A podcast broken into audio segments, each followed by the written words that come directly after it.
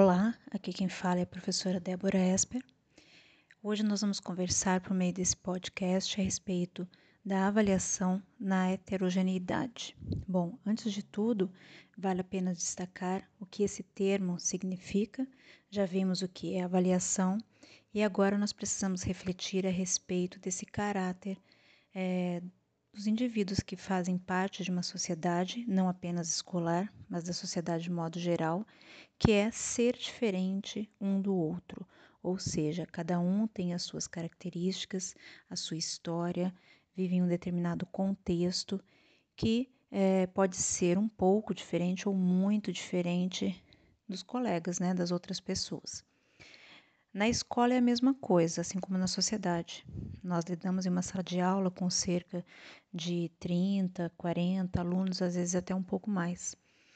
E não podemos descartar essa ideia, né, de que estamos ensinando para um grupo heterogêneo e também avaliando esses indivíduos.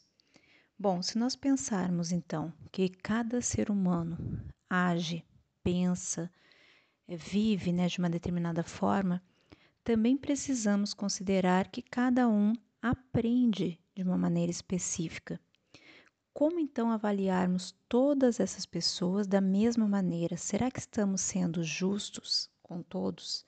Será que os resultados realmente representam aquilo que o grupo, de modo geral, aprendeu?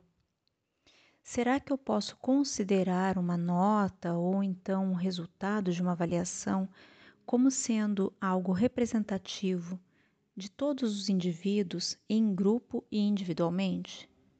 Certamente a resposta para todas essas perguntas é não. Agora vamos pensar no seguinte: bom, se eu lido com alunos diferentes, que têm culturas diferentes, pensam e aprendem de maneiras diferentes, como que eu posso então avaliar? Porque nós precisamos considerar a realidade. Nós temos de cumprir prazos, precisamos também cumprir o plano de estudo, o plano de ensino. É, nós precisamos avaliar, precisamos corrigir cada um desses exercícios que aplicamos.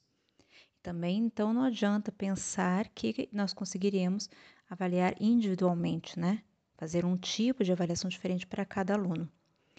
O que é importante levar em conta é isso, entender essa realidade em que vivemos e tentar, né, sempre que possível, é, proporcionar avaliações diferentes.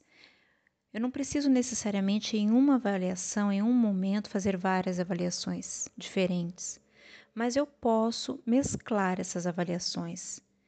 Então, em um determinado momento, avaliar por meio da oralidade, para facilitar é, um pouco para aqueles que aprendem assim ou conseguem se expressar melhor desta maneira.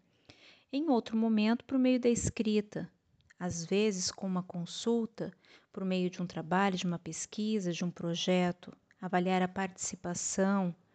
Em trabalhos de equipe, é, distribuir as tarefas de acordo com as características de cada um ou até mesmo deixar para que eles tenham autonomia e dividam as tarefas.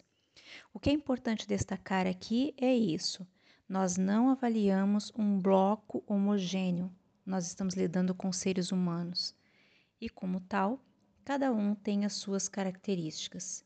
Não adianta pensar que, por trabalharmos com prazos de uma maneira corrida, uma profissão difícil, nós simplesmente aplicamos uma atividade avaliativa igual a todos, porque o resultado certamente não é, vai refletir a realidade. Então, é preciso pensar desta maneira, com uma visão um pouquinho mais ampla, entender que seres humanos são diferentes, que os alunos também, como cidadãos que vivem em uma sociedade, também agem, aprendem, estudam de maneira distinta e nós precisamos considerar tudo isso, tentar incluir essa heterogeneidade no nosso dia a dia, nosso cotidiano escolar, sem prejudicar nenhum aluno, tampouco o processo de ensino-aprendizagem, que é realmente o nosso objetivo. Então, é, mudemos o nosso olhar, né? Vamos pensar um pouco de uma maneira diferente, porque aquela visão tradicional de avaliação certamente não funciona mais na atualidade.